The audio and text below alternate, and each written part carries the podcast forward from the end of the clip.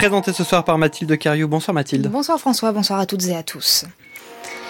Une finale de Coupe de France sous tension demain entre Nantes et Toulouse. La préfecture de police de Paris interdit le rassemblement syndical prévu aux abords du Stade de France pour sécuriser la venue d'Emmanuel Macron. Alors que l'Espagne et le Portugal battent des records de température en ce mois d'avril, le niveau des nappes phréatiques inquiète en France. De nouvelles mesures de restriction seront annoncées dans les jours à venir. À l'étranger, nous reviendrons sur le discours du pape cet après-midi devant des responsables politiques hongrois. Il s'inquiète de l'incapacité de l'Europe à proposer une solution de paix pour l'Ukraine. Enfin, le Fonds monétaire international appelle les banques à tuer la bête de l'inflation. Éric Monet, spécialiste de l'histoire économique, est l'invité de ce journal.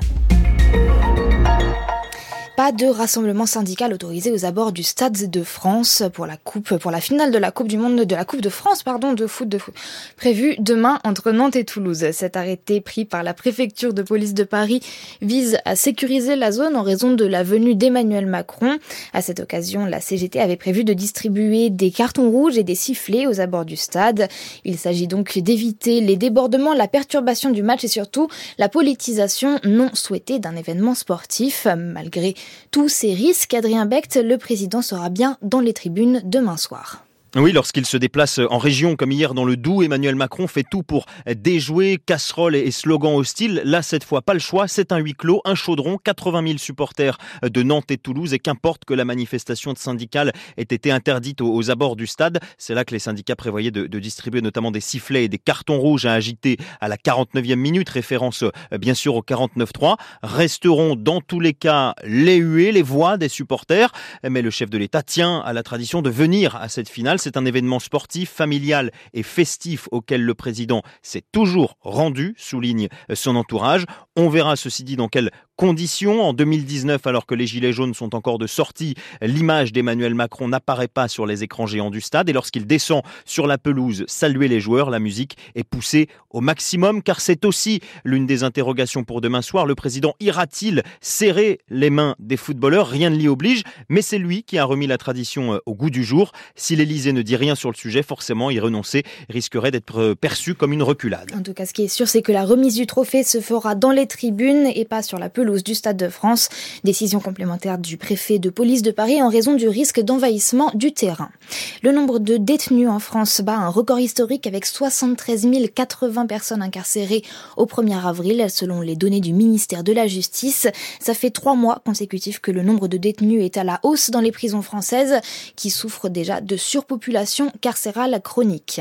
Après l'Espagne, c'est au tour du Portugal d'enregistrer des records de température avec 36,9 degrés soit la température la plus élevée pour un mois d'avril depuis au moins 78 ans. En France, les températures sont douces, mais l'on s'inquiète d'ores et déjà du niveau des nappes phréatiques. Une partie des Alpes-Maritimes vient d'être placée en alerte sécheresse renforcée. Dans les Pyrénées-Orientales, l'un des départements les plus touchés, les restrictions d'eau potable en vigueur depuis le 14 avril dernier dans quatre villages ont été levées aujourd'hui.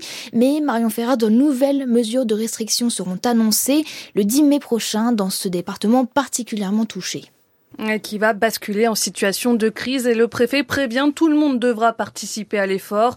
Dans le viseur les stations de lavage, les terrains de golf, les forages, les installations de piscine, mais aussi les exploitations agricoles, les agriculteurs qui attendent la venue de leur ministre Marc Fesneau samedi prochain avec l'espoir d'obtenir des aides. Car les ressources se font rares, les cours d'eau, la tête et la glisse sont au plus bas, les nappes également. Et si dans les quatre villages privés jusqu'ici d'eau potable les restrictions sont levées, c'est au prix de raccordements et de plusieurs analyses. Gérard Solaire est le maire de Corbert-les-Cabanes. Et là, nous sommes sur un forage agricole qui est à peu près sur la même nappe. Où c'est qu'il y a eu des analyses qui ont été faites par la RS, ça fait trois ou quatre fois qu'ils les font. Elles ont été bonnes, donc on a le feu vert pour pouvoir distribuer l'eau. On ouvre le robinet. Et l'eau est potable. Et l'eau est potable. Et quelle tranquillité on fera attention quand même. Hein. Il y a interdit d'arroser, de laver les voitures, remplir les piscines, nettoyer les façades. Il faut que tout le monde y mette de la bonne volonté. Le département des Pyrénées-Orientales n'est pas le seul à inquiéter. La période de recharge des nappes phréatiques se termine. Selon le BRGM, les trois quarts présentent un niveau bas, voire très bas. Et d'après les projections du bureau d'experts, si on ne limite pas les prélèvements, seules les nappes situées en Bretagne, dans le Pas-de-Calais, dans un tout petit bout du Barin, devraient échapper à la sécheresse. Au ministère de la Transition écologique, on le martèle, il faut anticiper. La saison estivale sera très compliquée. Le ministre Christophe Béchu insiste d'ailleurs auprès des préfets. Leur main ne doit pas trembler. Il faut prendre des arrêtés le plus tôt possible, nous confie un conseiller. Message reçu 5 sur 5. Des restrictions sont en cours dans 45 départements. Des mesures qui parfois n'ont jamais été levées depuis l'été dernier, comme dans le Gard par exemple. Marion Ferrer pour France Culture. Le FMI veut tuer la bête de l'inflation. Dans une allocution adressée au BCE, les banques centrales européennes, le directeur du Fonds monétaire international a estimé qu'il ne fallait pas fêter de manière prématurée la stabilisation de l'inflation et surtout ne pas interrompre les efforts pour l'endiguer. Pour en parler ce soir, nous recevons Éric Monet, spécialiste de l'histoire économique et directeur d'études à l'EHESS. Bonsoir. Bonsoir. Alors, ne pas interrompre les efforts pour les BCE, c'est surtout ne pas faire de pause dans le relèvement des taux d'intérêt qu'elles pratiquent depuis maintenant un an. Comment ça fonctionne? Pourquoi est-ce que stabiliser ces taux ou les baisser ferait plus de dégâts? Alors, pour l'instant, il n'y a pas encore de, de pauses qui ont été annoncées, mais ce qu'on voit, c'est que les prévisions de croissance, de croissance économique sont, sont plus faibles que ce qui était attendu pour les mois qui viennent la difficulté auquel font face les, banques centrales, c'est est-ce qu'il faut ralentir un peu la hausse de ces taux d'intérêt pour euh, faire en sorte qu'il y ait moins de, dommages sur euh, l'investissement ou, ou, la consommation, ou est-ce qu'il faut au contraire essayer de continuer à combattre euh, l'inflation, puisque il y a des raisons de penser que l'inflation elle-même pèse sur la consommation des ménages en particulier. Justement, comment est-ce que cette pratique des BCE se traduit pour les ménages? En fait, ce que fait la Banque centrale, c'est qu'elle fixe un taux d'intérêt auquel les banques empruntent. Et ensuite, ce taux d'intérêt, les banques le répercutent sur les ménages.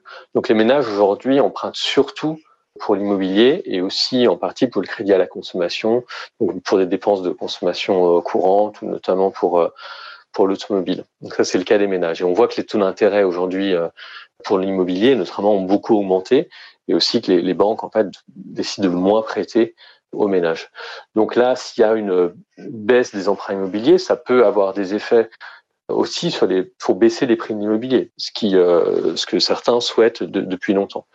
Ce qui est plus euh, compliqué aujourd'hui, c'est les effets que cette hausse des taux d'intérêt peut avoir sur euh, les investissements pour la transition écologique. Et ça, c'est une question que là encore le FMI soulève insuffisamment, c'est de savoir si les banques centrales pourraient tout en augmentant les taux d'intérêt pour euh, limiter l'inflation dans certains secteurs, faire en sorte de plus soutenir certains investissements écologiques. Alors, ça n'est pas la première fois que les banques se retrouvent dans cette situation. Le FMI souligne que l'histoire est pleine d'exemples où il a fallu un deuxième essai pour freiner l'inflation.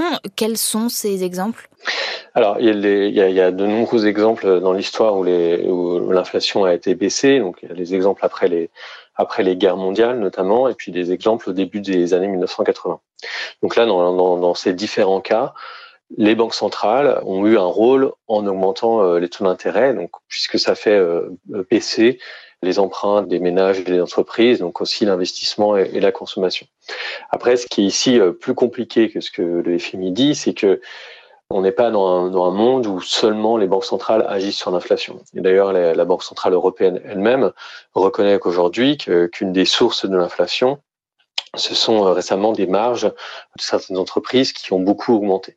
Et donc cela, euh, la, capacité de la Banque centrale européenne, en augmentant ses taux d'intérêt, d'influencer ces marges, peut être limitée. Donc toute la question derrière, c'est dans quelle mesure la Banque centrale est vraiment elle-même seule capable de lutter contre l'inflation? Quelle autre piste, selon vous, pour endiguer l'inflation? Ben, tout dépend effectivement d'où vient l'inflation. Euh, pour l'année dernière, l'inflation était principalement tirée par les prix de l'énergie. Et donc la, la, politique énergétique, faire baisser ses coûts de l'énergie, était la façon la plus euh, probante, la plus importante. Euh, Aujourd'hui, euh, on voit que l'inflation est passée surtout sur les prix de l'alimentaire. Et la question qui est maintenant la plus importante, c'est de savoir s'il y a des entreprises qui ont trop fortement augmenté leurs marges et qui ainsi euh, euh, prolongeraient la, la, la, vague inflationniste. Si on résume, d'après le FMI, c'est soit inflation, soit récession. Bah, justement, le, dans ce que dit le FMI, c'est un peu cette vision-là qui est prônée, c'est-à-dire en fait de dire que dans un, premier cas, il faudrait une récession pour faire baisser l'inflation, et qu'une fois l'inflation baissée, l'économie pourra repartir. Donc ça, c'est vraiment la, la, la vision qu'a le FMI. Là où c'est un peu plus compliqué, euh, ce que je, je disais tout à l'heure, c'est qu'il faut prendre en compte d'autres points. Tout d'abord que n'est pas sûr que seule la Banque centrale puisse euh, baisser l'inflation et au-delà des, même au-delà des mesures budgétaires. Et donc, il y a aussi cette question qui est aujourd'hui euh, très importante dans, dans, dans, ce débat des, des marges de certaines entreprises. Et puis deuxièmement, il a la question euh, de l'investissement, euh, de l'investissement écologique. Parce qu'aujourd'hui, si on parle de prix et d'inflation, en fait, il faut absolument penser à moyen terme et se dire que si on n'est pas capable d'investir dans des énergies renouvelables, renouvelables qui feront elles-mêmes baisser euh, les prix, si on n'investit pas maintenant, en fait, on pourra se retrouver avec des nouvelles hausses de prix de l'énergie dans les années à venir. Donc, ça serait complètement contradictoire avec un objectif de stabilité des prix. Merci Eric Monet d'avoir été l'invité de France Culture ce soir. Je rappelle que vous êtes spécialiste de l'histoire économique à l'EHESS. La Commission européenne annonce avoir conclu un accord sur le transit de céréales. Pologne, Hongrie, Bulgarie, Slovaquie et Roumanie avaient récemment interdit de manière unilatérale les importations agricoles depuis l'Ukraine, ce que Bruxelles jugeait inacceptable. L'accord prévoit donc la fin de ces mesures en échange d'aides financières et de mesures de sauvegarde concernant quatre produits venus d'Ukraine, blé, colza, maïs et graines de tournesol. Le transit de ces produits restera garanti vers les autres pays de l'Union. Euh, le pape François était en Hongrie ce matin. En fin de journée, il s'est adressé aux évêques dans la cathédrale de Saint-Étienne, mais à son arrivée, c'est d'abord devant les autorités politiques qu'il a prononcé son premier discours au sujet de l'état du monde et notamment de l'incapacité de l'Europe à proposer une solution de paix pour l'Ukraine. Sur place à Budapest, le reportage de Bruce de Galzin. Les pêches inouïes le pape a reçu les honneurs militaires à la résidence présidentielle où il a été accueilli par la présidente hongroise qui a appris l'espagnol pour l'occasion. Puis c'est avec une poignée de main longue et chaleureuse que François et Victor Orban, le Premier ministre, se sont salués. Au cœur des préoccupations du pape, la guerre et la communauté des nations pacifiques qui semblent s'être désintégrées, dit François. Au niveau international, il semble même que la politique ait pour effet d'enflammer les esprits plutôt que de résoudre les problèmes. Elle oublie la maturité acquise des horreurs de la guerre et régresse vers une sorte d'infantilisme belliqueux. Il réclame de l'Europe qu'elle retrouve l'âme européenne, celle qui unit et qui accueille. Mais où sont les efforts créatifs pour la paix? Comme le disait Schuman, lance le pape. Dans son discours, François met aussi en garde contre le repli et prône l'accueil des étrangers. Un sujet certainement complexe, reconnaît le pape, mais il se fait porte-parole de Saint-Étienne, le premier roi de Hongrie, qui recommandait d'accueillir bien volontiers les étrangers afin qu'ils préfèrent rester chez toi plutôt plutôt qu'ailleurs. Mais là encore, François estime que c'est à l'Europe de travailler sur des mécanismes partagés face à ce défi historique. Bruce de Galzin à Budapest pour France Culture. À moins de trois semaines du premier tour des élections législatives et présidentielles en Turquie, prévu le 14 mai prochain, la tension monte entre les deux camps. Le parti de gauche pro-kurde HDP appelle à voter pour Kemal Kılıçdaroğlu. C'est le principal rival du président actuel, Recep Tayyip Erdogan, et il est déjà donné gagnant dans les sondages ce soutien, il est précieux et il montre que l'opposition de gauche se renforce à Nandlower. Le HDP, qui appartient à une alliance de gauche pro-kurde, représente environ 10% de l'électorat. Fin mars, cette alliance avait déjà apporté un soutien tacite à Kemal Kılıçdaroğlu en renonçant à présenter un candidat à la présidentielle. Ici, il s'agit d'un soutien officiel, d'une consigne de vote même. C'est important parce que le scrutin s'annonce serré, mais aussi parce que l'électorat du HDP en général est assez discipliné et partage une bonne opinion de Kemal Kılıçdaroğlu, considéré comme plus ouvert la question kurde. L'objectif du HDP est clair, assurer la victoire de Kemal Kılıçdaroğlu dès le premier tour le 14 mai. Car ce jour-là, il y aura en fait deux élections, une présidentielle et des législatives à un seul tour. Si le pouvoir l'emporte aux législatives et que la présidentielle nécessite un second tour, l'opposition estime que Kemal Kılıçdaroğlu aura moins de chances de l'emporter. Recep Tayyip Erdogan pourra en effet attiser les craintes d'instabilité entre un président et un parlement de bords politiques opposés. L'hypothèse d'un second tour est réelle car Recep Tayyip Erdogan n'affrontera pas un seul, mais trois candidats d'opposition le 14 mai. Anne pour France Culture. Au Brésil, le président Lula a mis fin à des années d'attente pour les populations indigènes en légalisant aujourd'hui six nouvelles réserves au cœur de la forêt amazonienne. Ces réserves garantissent à leur peuple l'usage exclusif des ressources naturelles en préservant leur mode de vie traditionnel. Elles sont considérées comme un rempart contre la déforestation de cette forêt, le fameux poumon vert de la planète, déjà bien entamé lors du mandat présidentiel de Jair Bolsonaro. Le temps demain sera nuageux sur une grande partie du territoire. On attend de la pluie dans la matinée sur l'Aquitaine, les Pyrénées et la région Auvergne-Rhône-Alpes. À côté température, elles seront comprises entre 10 et 18 degrés.